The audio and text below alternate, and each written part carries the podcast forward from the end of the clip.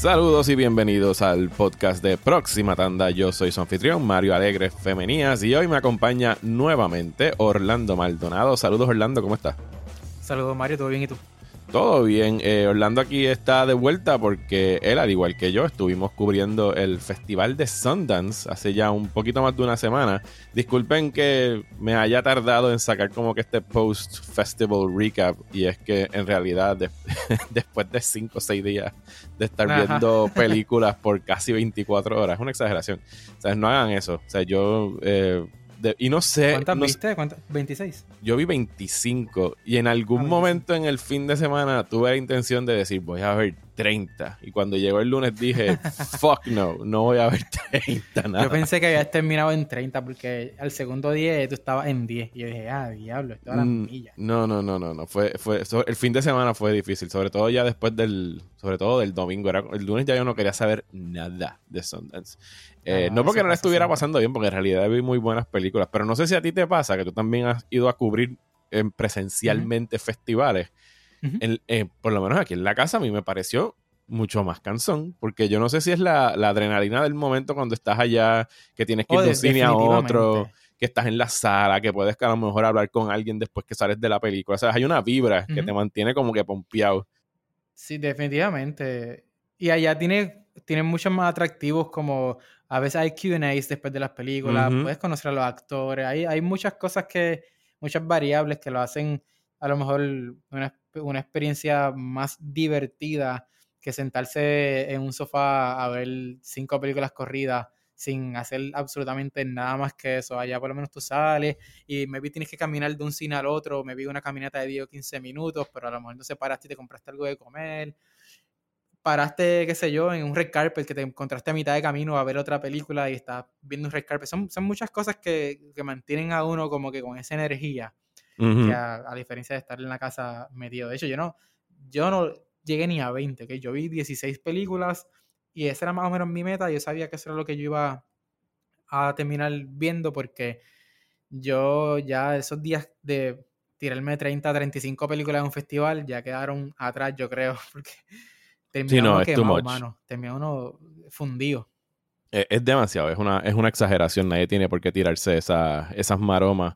Eh, pero sí, definitivo es, es, otra experiencia por completo, sin quitarle como que ningún mérito al a Sundance. Pero yo creo que hicieron una tremenda eh, implementación de, del festival de, de, manera virtual. O sea, lo, por lo menos a mí la, la, tecnología que estaban usando de streaming me funcionó sin, sin el más mínimo glitch, fuera de una o dos veces que, o sea, no era como que la, aplicación mejor diseñada, pero era funcional. O sea, yo la estaba usando en el Apple TV y las películas estaban ya ahí organizadas, nada más tenía que darle play y, o sea, lo tenían bastante bien hecho y usualmente, incluso dentro de la aplicación, ellos, o sea, una vez acababa la película, te salía un prompt en pantalla para que le dieras clic y te, te sacaba de, de, esa aplicación, te llevaba la de YouTube para ver el QA. O sea que era bastante seamless. Eh, y yo creo que. la aplicación estuvo. Para mí fue flawless el, funcionamiento. Comparada. La comparo con la de Toronto, que aunque funcionó muy bien, yo no recuerdo que tuviese una aplicación. O si la tenía, honestamente, nunca, nunca la descargué. Y yo lo que vine a usar la aplicación de Sundance fue los últimos días, pero incluso el website funcionaba súper bien para ver las películas. Y algo que no me quiero ir sin destacar porque fue algo que estuvo ausente del Festival de Toronto. Fueron subtítulos, mano, en todas las películas. En todas, sí. En absolutamente todas las películas, no solamente las de lengua extranjera, sino absolutamente todas las películas tenían subtítulos en inglés. Y eso para mí fue una de las cosas que más le critiqué al Festival de Toronto el año pasado, porque solamente algunas películas que tenían, que eran en idioma extranjero, tenían subtítulos, las demás no tenían. Y esta yo estaba, cada vez que veía una película y, le ponía subtítulos, me me emocionaba igual como si fuese la primera vez. Sí, no, no, eh, de, verdad que hicieron lo mejor en esa, en esa implementación y que les doy kudos, porque en realidad lo, les quedó de show. Y yo, sabes, como, qué bueno que mencionaras, mencionaras Toronto, que hay que darle como que un poquito de leeway a Toronto, porque fueron como que los primeros que trataron de hacer la edición oh, virtual del festival. Eh, y quién sabe si este año tengan que volver a tirarse esa maroma, pero que, hayan aprendido de eso y que hayan y que yo espero que, que esto sea algo que ellos retengan de, del festival. Eh, o sea, este componente virtual que no sea algo que ellos de repente ahora digan, bueno, ya se acabó, cuando se acabe el COVID, como que pues ya, o vamos otra vez a hacerlo puramente presencial porque, o le abre las puertas a pues un chorro de, profesionales que o no pueden costear los gastos de ir para allá o a lo mejor lo que tienen es un blog donde pues no amerita, o sea, yo tengo una página en la que yo no, no, lograría monetizarla, o sea, yo tirarme para allá y pagar miles de dólares para ir a quedarme en un sitio y alojarme y toda la madre para cubrir un festival presencialmente versus poder hacerlo desde mi casa, pues es una oportunidad que, que de, de verdad que deberían tener presente eh, y posiblemente no se pongan con tantas libertades en términos de, películas así de alto renombre. O sea, yo dudo que Cannes se tire algo eh, en esta línea, pero que haya algo, alguito, aunque sean dos o tres de las películas que uno, uno pueda ver y, que se sepa, ¿sabes? la seguridad ha sido súper buena en términos de que las películas no, no se liquean, ¿sabes? en cuestiones así como la de la aplicación yo nada más podía tenerla activada en un dispositivo a la vez. O sea, yo no podía decir, bueno, pues ahora la veo en mi teléfono, ahora la veo en la... Era uno o el otro, y si yo quería que verlo en otro dispositivo, tenía que contactarlos a ellos allá para que me dejaran borrar la aplicación de un sitio y ponerla en otro. Así que están, están on top of their game. Eh, bueno, lo único que encontré un poquito confuso, que, que de hecho nunca lo entendí hasta el final del, del festival, eran las reglas para, para ver los screenings, la disponibilidad, la utilización de unos pases que teníamos que eran unos tickets adelantados. Eso nunca me estuvo muy claro, a diferencia de con Toronto, que la película se hacía disponible un día en específico y estaba disponible por las próximas 48 horas. Y para mí eso era mucho más, más fácil y más conveniente para mí que, que este formato de Sundance, que era como, ah, tienes, tienes tres horas para ver la premiere, entonces después de esas tres horas, sí, cuando durante esas tres horas le das play, creo que tenías cuatro horas adicionales para terminarla, pero luego si no le dabas play entre esas tres horas, tenías que esperar 24 o 48 horas para poder verla sin utilizar un pase de los tuyos, y no será medio confuso para mí. Sí, porque le ponían estas ventanas de tiempo para que, o sea, estaban las funciones exclusivas de la prensa, estaban después, la, la prensa podía entrar a las funciones públicas, eh, y hubo un revolú allá en los últimos días donde le dieron reset a los números, pero después lo volvieron a quitar. Nada, eso es aquí cuestiones que, en realidad nos afectaron a nosotros. Pero de hecho, el festival estuvo abierto al público. Y yo sé de dos o tres personas acá en Puerto Rico que pudieron ver eh, películas desde allá. Igual que el festival de, de, Nueva York también estaban haciendo esa opción de ver películas en streaming. Ahí yo vi Nomadland y no me acuerdo cuáles otras. Que pues sí que la pandemia obviamente ha tenido unas consecuencias espantosas en nuestras vidas, pero cositas como estas yo me gustaría que se mantuvieran en los festivales de, de, esta índole. O sea, es cuestión de que tú puedas pagar taquillas. O sea, incluso si no fuéramos como prensa, que, podamos pagar por las taquillas y, y, ver las películas desde acá, si las compras a tiempo. Y eran precios razonables. El de el de Nueva York eran 12 o 15 pesos, este también estaban por esa línea, sabes que en realidad no te cuesta tantísimo más que ir a ir al cine presencialmente aquí. Eh, pero dale, vamos entonces a hablar de lo mejor que vimos eh, durante el festival. Eh, vamos a estar mencionando películas que pues hacemos la salvedad de que la mayoría de ellas se estarían estrenando más tarde en el año. Ya dos o tres de las que vimos han adquirido, o sea, han sido compradas por pues, compañías de streaming o algún estudio y esas les podemos decir un, más o menos de cuándo podrían eh, esperarla. Pero así overall vamos a estar hablando de, pues, de lo más que nos gustó. Así que pues, si quieres empezar, Orlando. Pues yo voy a empezar y te voy a robar una Dale. rapidito. Dale. Porque esta película, aunque inicialmente cuando la vi todavía decía, ok, no, esta otra es la más que me gusta todavía. Pero ahora, habiéndole dado un, par de días, digo ya una semana después que termine el festival, la película en la que yo más he pensado y la más que me ha interesado post festival, mantenerme al tanto de qué pasa con ella, tuvo distribución, no tuvo distribución, cómo va a reaccionar la gente, se llama Pleasure. Yes. Y yo, sé, y yo sé que a ti te gustó un montón también y que tienes mucho que decir de esta película. Sí, que yo te dije una noche, yo la vi a la una de la mañana un día, de esos días que yo estaba explotado. Y yo dije, diablo, déjame ver cómo empieza, porque estaba bien cansado y estuve a punto de rajarme. Y la acabé a las tres y pico y dije, yo no puedo parar de ver esta película. Y te dije, tú tienes que ver esta. Al otro día te dije, tienes que ver esta película. Bien temprano, por el, porque no sé. otro día. Sí, porque te dije, no sé si la vayas a poder ver en algún otro momento, porque dudo que la vayan a distribuir en Estados Unidos, que de hecho sí la van a distribuir, pues, pues tú lo daré, mete mano. Bueno, me, sorprendió muchísimo que la cogiera A24. Obviamente la van a la van a editar y van a, van a lanzar una versión R también, por lo que pude leer. Eh, porque yo estaba casi convencido de que esto lo iba a coger algo como Netflix. Basándome en que hace varios años Gaspar Noé llevó una película bien explícita al Festival de Toronto, se llama Love, y Netflix terminó comprándola y la pusieron en su plataforma. No en 3D, como se presenta en los festivales. Y yo tuve el, el placer. El, placer de verla en, 3D. Y el que ha visto esa película se puede imaginar lo algarete que es una función en formato 3D de una película como Love. O una película de Gaspar Noé, punto. una película de Gaspar Noé, exacto. Una película de Gaspar Noé, punto. Imagínate una película de Gaspar Noé porno en 3D. imagínate. ¿Tú llegaste a verla? Eh, no, la última que yo vi de Gaspar Noé fue Climax. Yo brinqué Love. Climax, la de baile. Ajá. Esa fue la. Sí, sí. Yo la... Esa también estuvo en Toronto. No me gustó tanto como Love. Pero, pero me tripió. Que de hecho todavía Love está en Netflix, si no Sí, porque ellos la compraron, ese original de Ajá. Sí, yo, no me imagino ver Enter the Void en 3D. Eso tiene que ser para. Yo no creo que yo aguantaría ni 20 minutos de eso. No, Enter the Void que hay, una, hay un cut que dura como 3 horas. yo, yo creo que entiendo que ese fue el que yo vi, o por lo menos se sintió como 3 horas. Y a mí me gustó Enter the Void. No, Enter the Void. Eh, yo, no, yo nunca la he podido ver de, un solo, de una sola sentada. Enter the Void, nunca. Yo la vez que la vi, me la vi. Me de cabeza, me, me, me da de todo. Eh, pero mira, esta de Pleasure, para quienes nos están escuchando y porque estamos hablando de lo controvertible que es, eh, trata acerca de Jessica, interpretada por Sofía Kappel en su debut eh, actoral. y también es el debut como directora de Ninja Cyber, una película sueca. Debutazo, sí. es una película acerca de esta muchacha que viaja de Suecia a Los Ángeles porque quiere convertirse en la próxima estrella del cine porno. Eh, y, qué pasa, Orlando? ¿Qué, ¿Qué, pasa? Con sus sueños. ¿Qué no, pasa? Mira, me encanta, me encantó esta película no solamente por lo obvio, porque te da, te brinda como que este, este look ahí bien, pero que bien real de, de, lo que pasa, ¿verdad? Behind the scenes en la industria porno.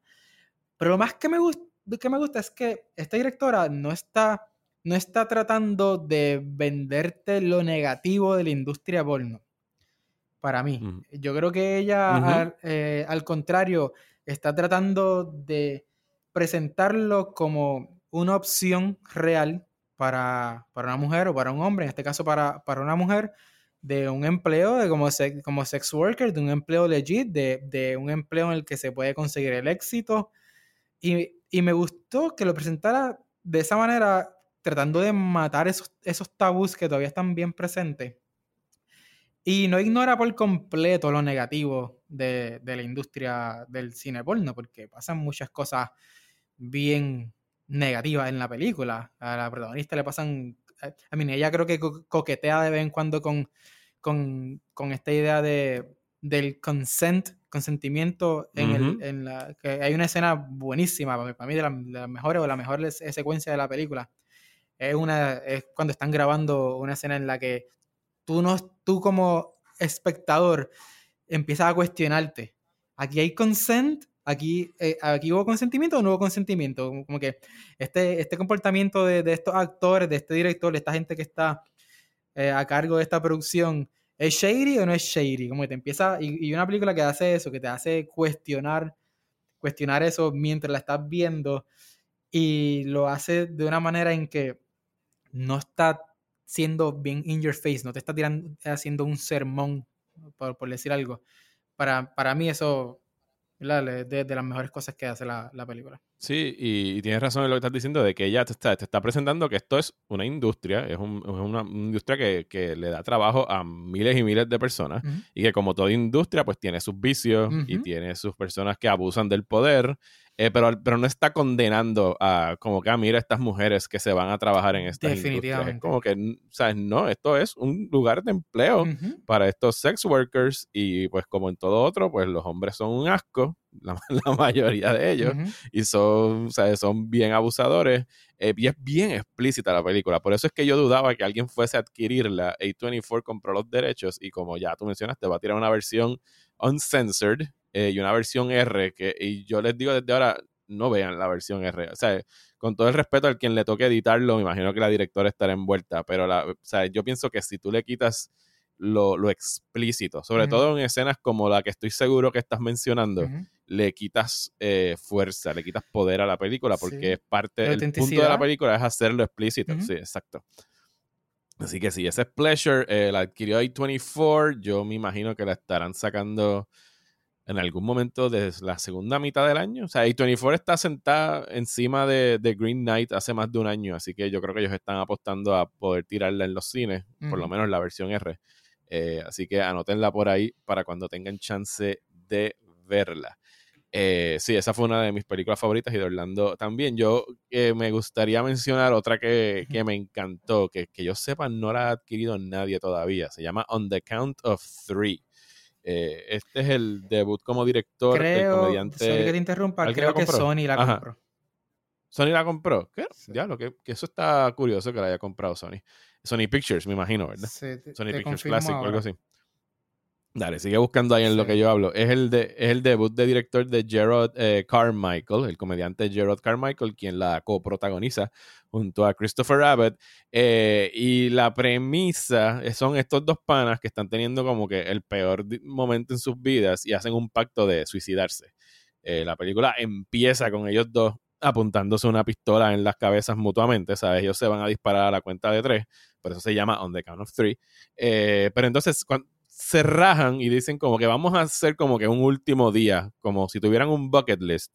Esta es la versión más twisted de bucket list que, se pudiesen imaginar. Es como que bucket list dirigida por, no sé, Michael Haneke o algo así, pero no tan fría. Eh, porque en realidad la película es bien graciosa, pero tiene un manejo tonal tan nítido y tan preciso, porque se va de lo bien, bien dark, de lo que están atravesando estos personajes, a ser ridículamente graciosa, a tener el mejor uso de Papa Roach en la historia del cine. van o sea, eh, eh, anótenlo por ahí para cuando la puedan ver. ¿sabes? Papa Roach, el, One Hit Wonder de Papa Roach, yo no sé si tuvo algún otro. pero está súper, es Last Resort, claro, está súper bien utilizado en, esta película.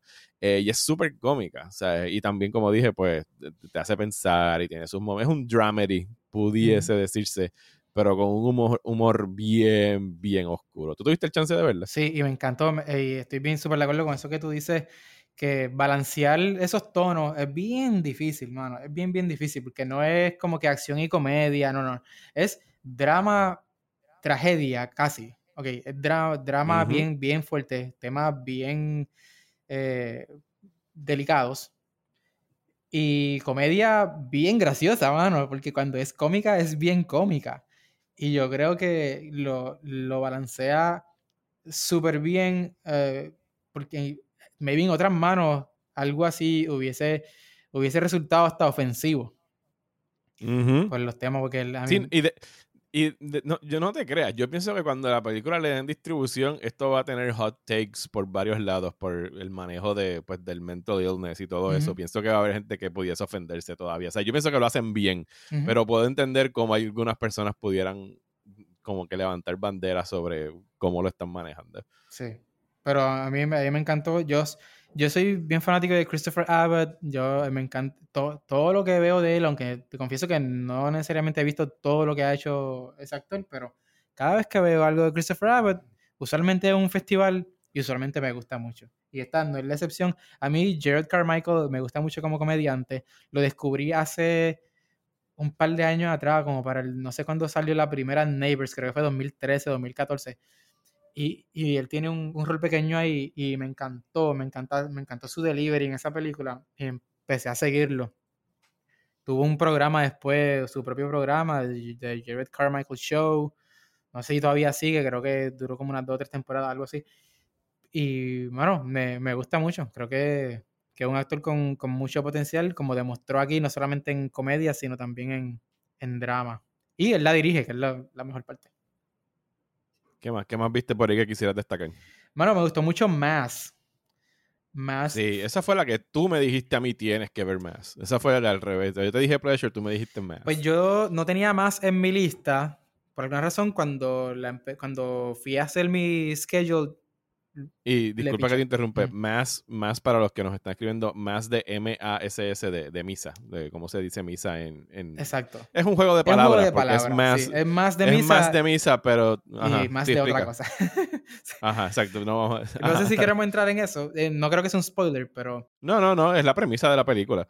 la película es un, un dramón eh, protagonizado por Jason Isaacs, eh, Anne y se me, se me escapan los nombres de los otros dos actores eh, out Martha, Martha Plimpton y Reed Barney, Barney. Eso mismo. Nada. Martha Plimpton de, de Goonies. Oh. de Goonies fame. Pues mira, eh, son estas dos familias que se reúnen por primera vez a discutir y tratar de, de sanar unas heridas que, que dejó eh, un evento bien, bien, bien traumático que sucedió. Lo, podemos decir, yo creo que lo podemos decir. Sí, se puede. Fue una matanza en una escuela. Un, un mass shooting. Por eso, por eso el juego de palabras de mass sobre misa y misa porque la, esta, este diálogo ocurre en una iglesia y también más de más shooting, así que ese, ese jueguito de palabras me, me trivió un montón.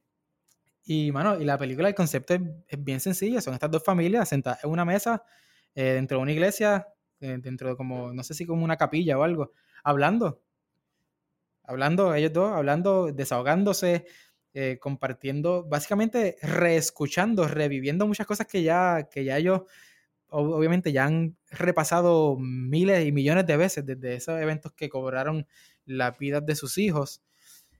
Pero, mano, es una de las películas más desgarradoras, a pesar de que no te muestra absolutamente nada de lo que sucedió allí. No hay un flashback, no hay nada, tú ni siquiera ver las caras de sus hijos nunca. Y como quiera, es sumamente efectiva en transmitir ese, ese mensaje, ese sufrimiento de estos cuatro padres, porque a pesar de que uno, uno de ellos son los padres del, del responsable de la masacre y los otros son los padres de una de las víctimas, tú entiendes el sufrimiento de los cuatro, mano. Porque los padres del niño autor de la matanza también perdieron a su hijo.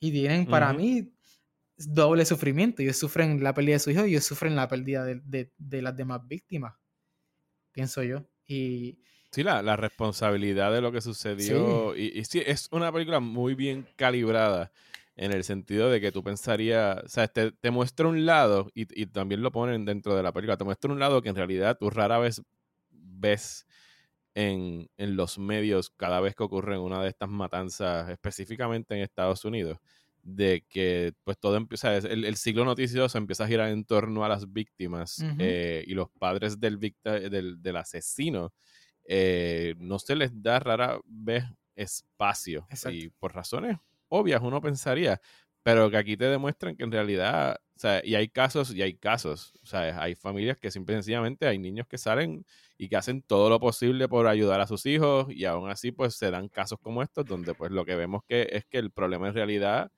es uno de, salud mental combinado con la facilidad con la que se pueden conseguir armas de fuego en Estados Unidos. Eh, y, se, y, se, y, se, repiten casos como estos, pero eh, sí encontré fascinante el hecho de que le dieran el espacio a, la familia del, joven asesino y que pudiéramos escuchar eh, pues el sufrimiento de, ellos, específicamente a través del personaje de Anne Dowd, que me cago en nada, ¿sabes?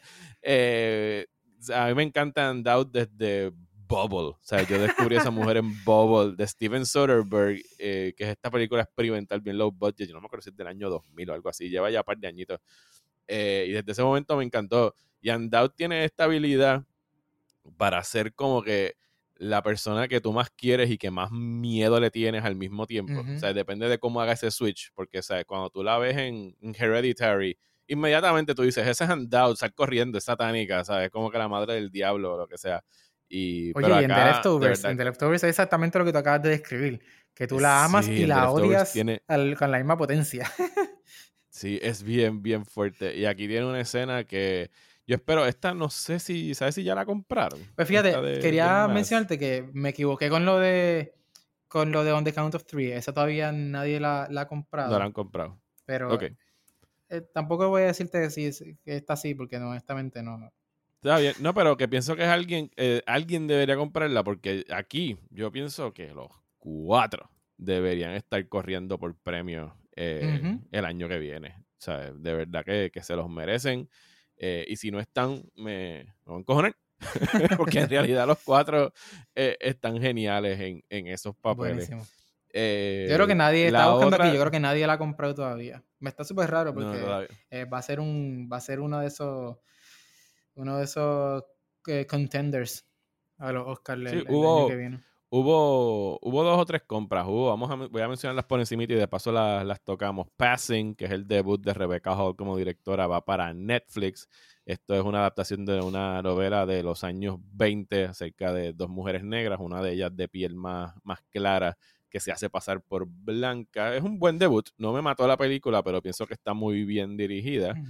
Eh, también está Flea, de, lo mejor, de las mejores cosas que yo vi en, en Sundance fueron documentales. O sea, ya hablamos de, de, de hecho, no hablamos de ninguno todavía. hablamos, pero este de Flea lo compró eh, Neon y lo va a estar distribuyendo en algún momento. Es un relato de un, de un exiliado afgano homosexual que pues siempre había como que escondido la historia de, su vida y de los traumas que tuvo que pasar y aquí lo hacen de una manera eh, muy sensitiva, animada y muy, muy chula. Eh, está Summer of Soul, que es el debut de Questlove como director acerca de este festival musical en Harlem, que está buenísimo. ¿Tuviste chance de ver Summer of Soul? No, mano, ese no lo vi. Mano, ese lo compró eh, Fox Searchlight, así que estará en algún momento a través de Hulu. Creo que es que dicen que lo van a estar distribuyendo, pero tiene unas secuencias de, de, ese, de ese festival musical que son buenísimas.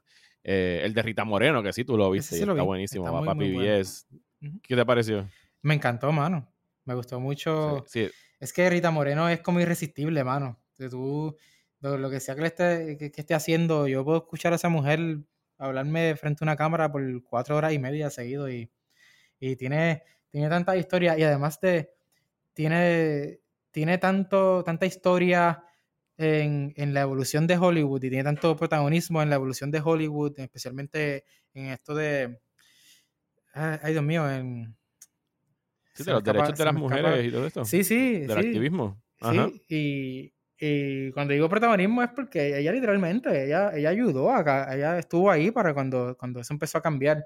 Eh, ella sí, ¿no? rechazó roles por esas razones, ella fue una, una, una pionera en ese movimiento.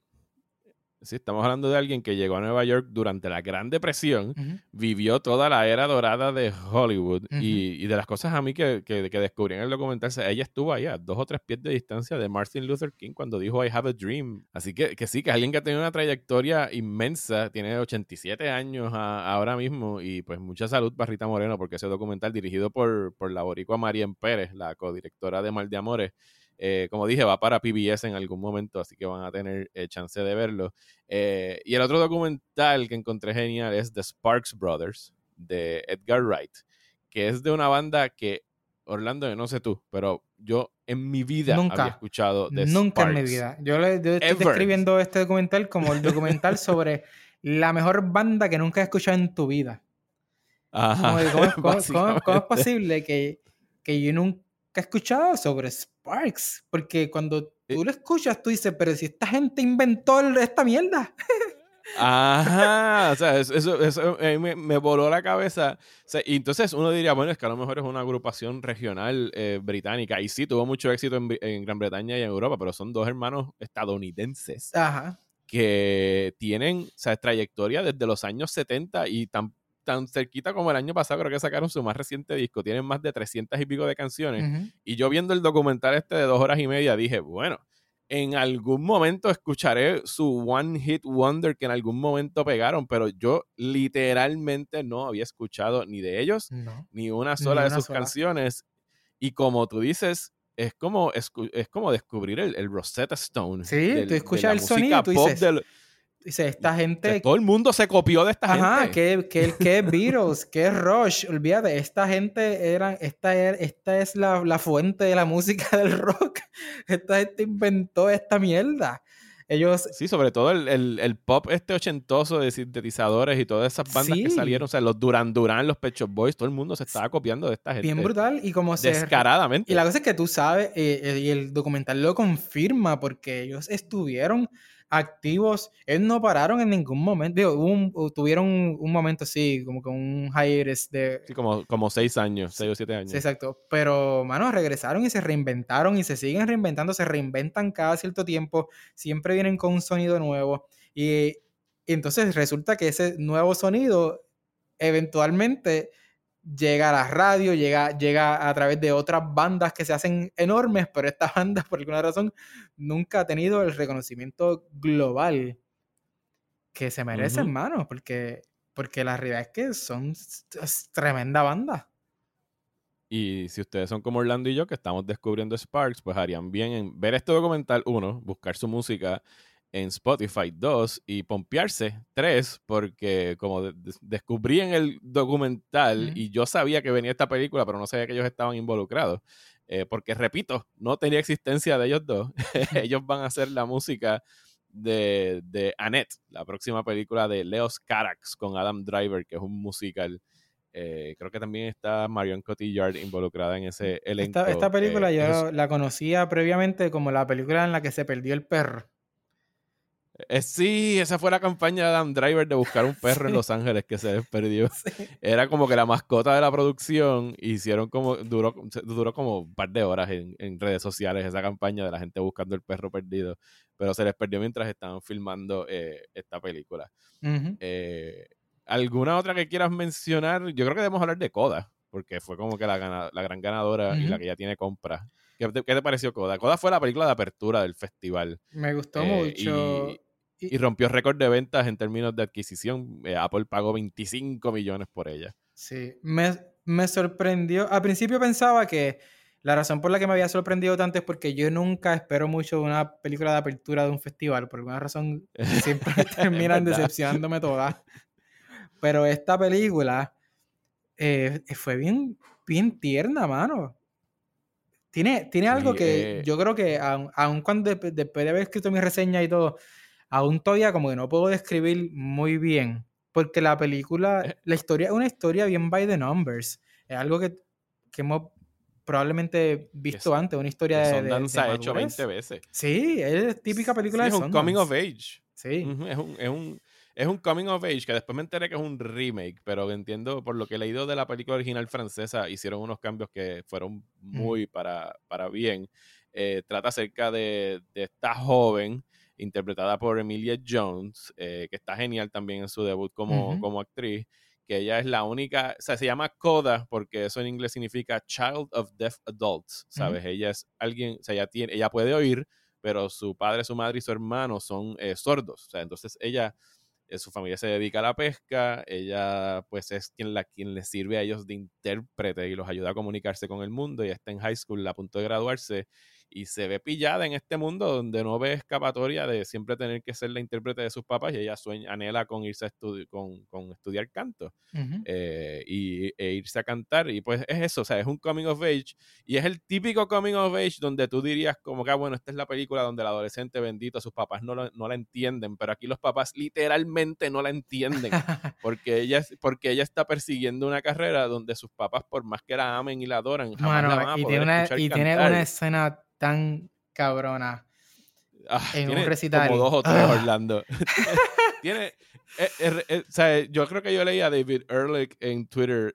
David Ehrlich es el crítico de cine de IndieWire. Es decir, como que, que, esta película es prueba de que tú puedes get away with murder. Porque esta película tiene, o sea, es todo. O sea, es como una lista de clichés de películas de Sundance pero si de verdad los actores se lo creen y te la venden, y el hecho de que hayan casteado actores que de verdad son sordos, eh, entre ellos está eh, Marlene Matlin, que ella es ganadora del Oscar de los años 80. Eh, tienen que haberla visto en el, ha salido en West Wing y en otras películas donde está haciendo, pues está actuando como una actriz sorda, que es. pero esa autenticidad y esa, y esa manera de transmitir esas emociones, o sea, ellos te lo venden tan y tan bien que o sea, yo me bebí las lágrimas en esa escena que mencionas y en, dos o tres más que tiene que tener. Sí, otra, hay otra ya para el final que también. Pero. Sí, es como que, o sea, eh, la película es chulísima. O sea, y, fue la primera película que vi en Sundance. Y, y sí, entré a verla leyendo la sinopsis y viendo cómo empieza con el típico cinismo de así de crítico de cine, de como que estos otra de estos Sundance dramedies, pero o sea, it won me over. O sea, al final. Es, la, es la, ternura, mano. Es la, la, ternura que le inyectan los mismos actores, mano. Porque yo creo que aquí la clave son, son las actuaciones, la autenticidad al utilizar los actores que son realmente sordos y eso, mano, yo creo que la eleva tanto, le añade le da tanta profundidad a una historia que es tan clichosa, vamos a decir, porque es como tú dices, es un coming of age, es una, otra historia de madurez, otro, otro adolescente que quiere cumplir su sueño, pero su familia es un obstáculo. A mí, ¿cuántas veces no hemos visto eso ya? Pero, mano, son los actores, mano, los actores. Para mí son los benditos actores. Sí, no, el elenco está, buenísimo. Eh, bueno, Orlando, no te quiero tomar más de tu tiempo. Eh, quiero decirles, eh, primero, gracias por estar aquí nuevamente. y a ustedes que nos están escuchando, si quieren ver algo tan pronto como mañana, que tuvo su debut en Sundance, busquen Judas and the Black Messiah, que va a estar en, en HBO Max. Esta es la película protagonizada por la Keith Stanfield y Daniel Kaluuya acerca de Fred Hampton, que fuera, era uno de los, fue uno de los líderes de los Black Panthers en Chicago, y ese es interpretado por Daniel Kaluuya, y la Kit Stanfield interpreta al agente encubierto que lo traicionó. es tremenda película, las actuaciones están salvajes. O sea, yo espero que Daniel Kaluuya esté nominado eh, en los Oscars que vienen ahora en la categoría de mejor actor de reparto. ¿Qué te pareció a ti la película, Orlando? Yo no la he visto. No la he visto aún, pero sí estoy muy consciente de que está sonando bien, bien duro para los premios. Estuvo nominada en los Golden Globes, está nominada en los Critics' Choice Awards. Eh, creo que el, no sé si para el SAG también consiguió nominaciones, pero está, está sonando que bien. Sí, que Kaluuya está nominado. Pero, pero sí, mano, vela, dale break porque está muy, muy, muy buena en las actuaciones. Mano, Kaluuya, y... ya, ya ahora, ¿entiendes? Ya, ya lleva un par de películas que yo pienso que lo... Él estuvo nominado por Get Out. Pienso que debieron haberlo nominado por su rol extra pequeño pero súper efectivo en Widows, que tiene, él destaca algo de básicamente la mejor escena de toda la película. Que si, que si tú no te cagas encima con la ah. interpretación de Daniel Kaluuya en esa película. Pienso que le robaron una nominación ahí y yo espero que ahora, mano, por lo menos la, la nominación está apretado que gane, porque está bien apretado, con Chadwick Boseman por ahí sonando Sí, pero, pero, pero yo creo que él estaría por supporting. No sé si él estaría por, por main, que Chadwick Boseman está por Es que Chadwick Boseman está principal por, por una de ellas, por Marainis. Pero está como supporting, ¿verdad? Está como supporting por The Five Bloods. Ok, ok, ok. No sé, tengo la impresión de que está por uno en supporting y por otro en, en principal. Yo, lo, lo único que voy a decir es que si a Kaluuya no lo nominan por eh, Judas and the Black Messiah y por alguna casualidad en los Oscars me nominan a Jared Leto por The Fucking Little Things, eh, a mí me va a dar algo. Eso es lo único que voy a decir. Eh, pero nada, hablando, eh, muchas gracias. Por favor, dirá a la gente dónde te pueden conseguir y dónde pueden leer tus artículos de Sundance. Pues mira, mi, mi reseñas están ahora mismo en movienetworkpr.com guion, perdón, diagonal Sundance Pueden verlas ahí, pueden verlas también en primerahora.com. Y si me quieren seguir, pues me consiguen como Orlando en el cine en todas las redes sociales. Pues muchísimas gracias, Orlando. gracias a ti por la invitación. Yo espero que ya para, para septiembre estemos haciendo esto mismo, pero para el Festival de Toronto. Digo, antes. Para South by Southwest. Sí, sí, sí. Vamos a estar South allí. by Southwest viene ahora en marzo. Sí, eso es correcto. Eh, muchas gracias otra vez, Orlando. Gracias a ustedes por escuchar. A mí me consiguen en Twitter e Instagram como Mario Alegre. Eh, les invito a que vayan a mi Patreon en patreon.com slash Mario Alegre para que se suscriban y puedan escuchar los otros episodios exclusivos de esa plataforma como criticones y pensamientos episódicos que viene por ahí. Uno dedicado al cine con Juanma Fernández París y el segundo sobre televisión con Ezequiel Rodríguez Antino. Eh, y estos podcasts los van a poder empezar a escuchar ahora en otras plataformas como Spotify y Apple Podcast, así que estos van a ser los públicos y los, entonces los episodios exclusivos les invito a que se den la vuelta por allá si les interesa escucharlos. Así que muchísimas gracias y hasta el próximo episodio de Próxima Tanda.